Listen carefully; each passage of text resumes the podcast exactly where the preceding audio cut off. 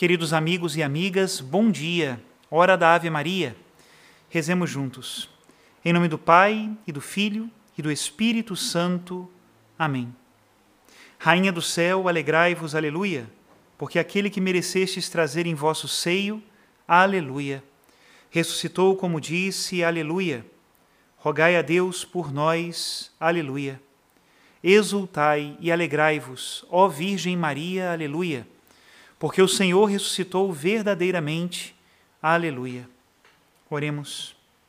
Ó Deus, que vos dignastes alegrar o mundo com a ressurreição do vosso Filho, nosso Senhor Jesus Cristo, concedei-nos, vos suplicamos, a graça de alcançarmos, pela proteção da Virgem Maria, sua mãe, as alegrias da vida eterna. Pelo mesmo Cristo nosso Senhor. Amém. Ave Maria, cheia de graça, o Senhor é convosco.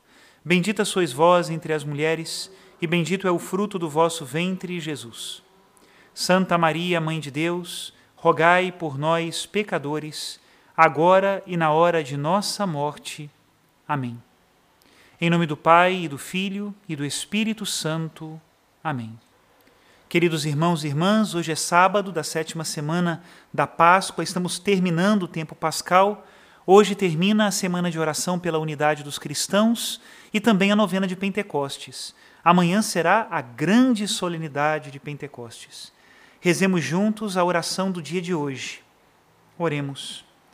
Concedei-nos, Deus Todo-Poderoso, conservar sempre em nossa vida e nossas ações a alegria das festas pascais que estamos para encerrar. Por nosso Senhor Jesus Cristo, vosso Filho, na unidade do Espírito Santo. Amém.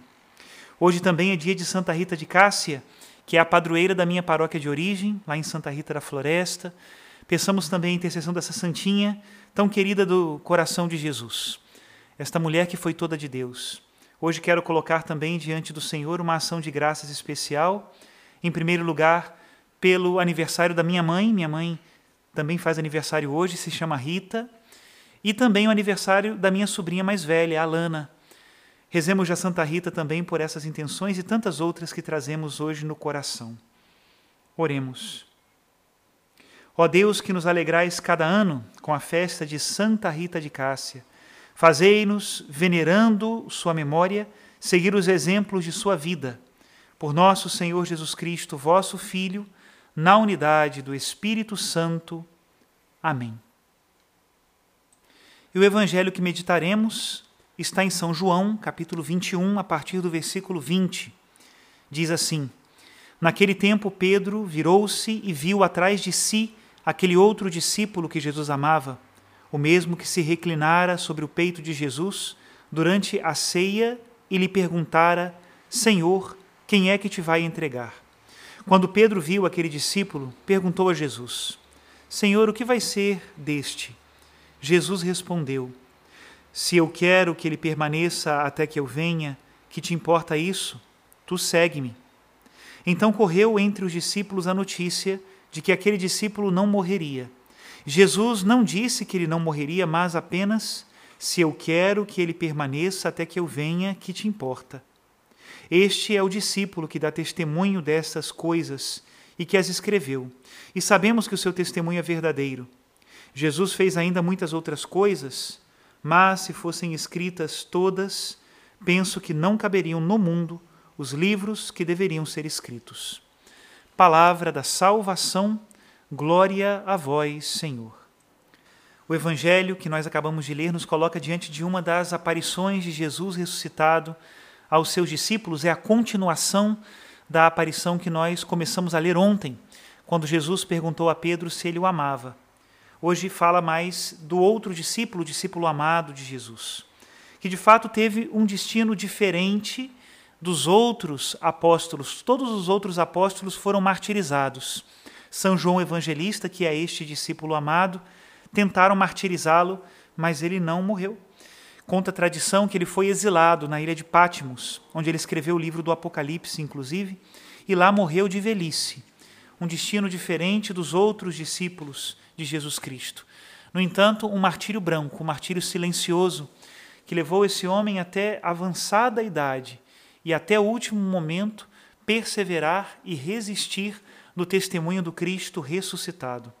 Bendito seja Deus pelo evangelista São João, que é modelo de todos os discípulos de Cristo. Já dizia Orígenes, no século III, que ele é modelo dos discípulos de Cristo porque reclinou a sua cabeça no peito de Jesus e também porque recebeu Maria como sua mãe. Ele é nosso exemplo. Mas hoje, um ponto interessante do Evangelho. O último parágrafo do Evangelho que nós lemos hoje diz que, se fossem escritos todos os atos de Cristo, não haveriam livros ou bibliotecas que pudessem conter tanta informação. É interessante que esse é o final do Evangelho de São João, capítulo 21, e São João começa o seu Evangelho falando de uma palavra. No princípio era a palavra. Porém, essa palavra foi se expandindo e se expandindo tanto a ponto de, no final do Evangelho, não poder ser contida em nenhum livro ou em nenhuma biblioteca do mundo. Esse é Jesus Cristo e essa é a graça de Deus também em nosso coração.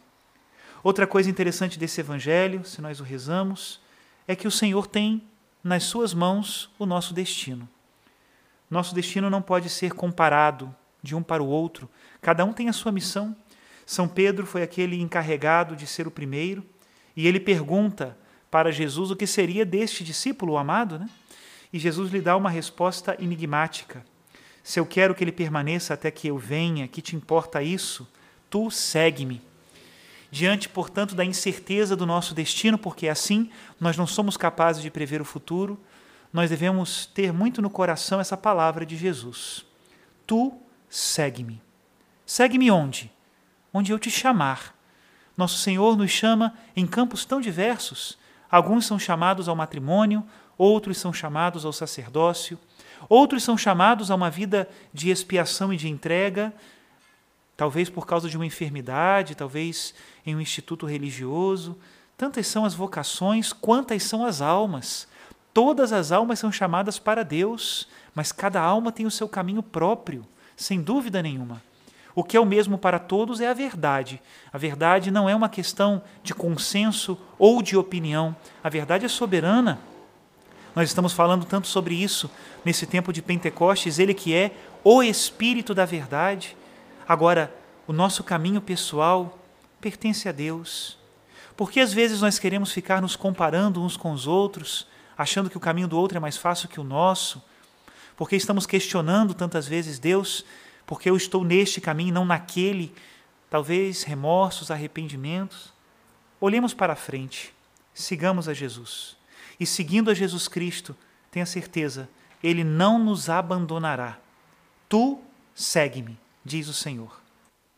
E poderíamos ainda completar a mensagem do Evangelho de hoje com a mensagem do Evangelho de ontem.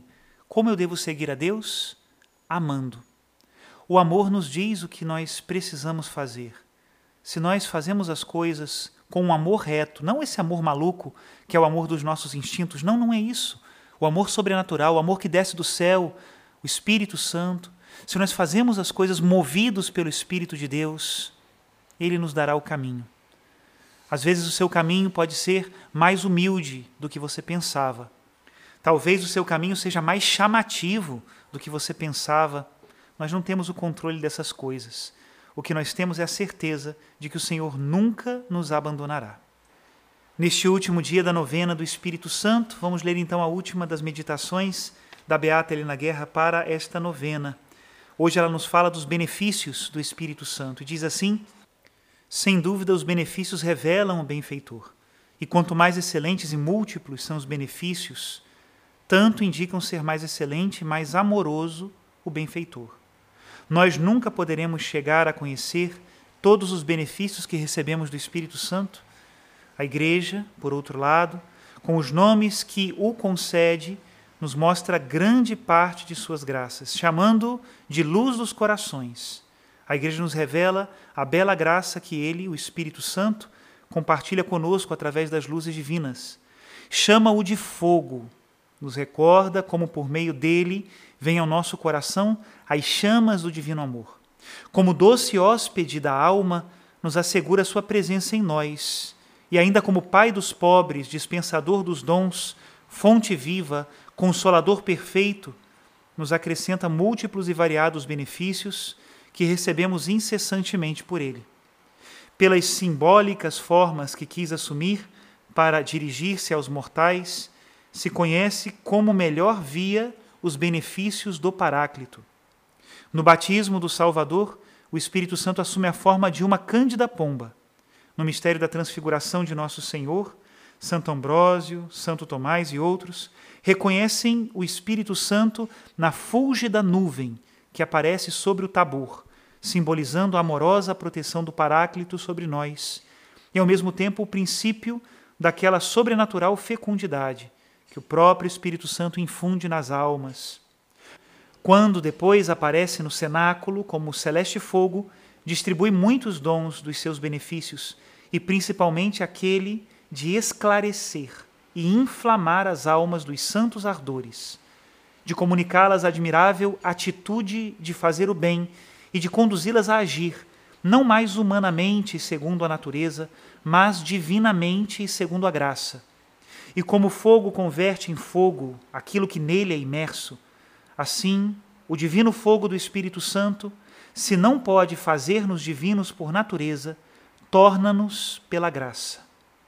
Admira, ó alma fiel, estas maravilhas de amor e diz se não serão para ti grandes vantagens. Como devotos do Espírito Santo, seguramente possuiremos seus benefícios. Até aqui a citação da Beata Helena Guerra.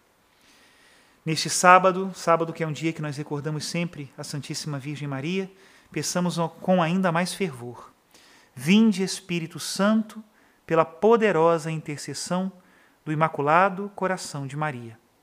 Que desça sobre todos a bênção de Deus, Todo-Poderoso, Pai, Filho e Espírito Santo.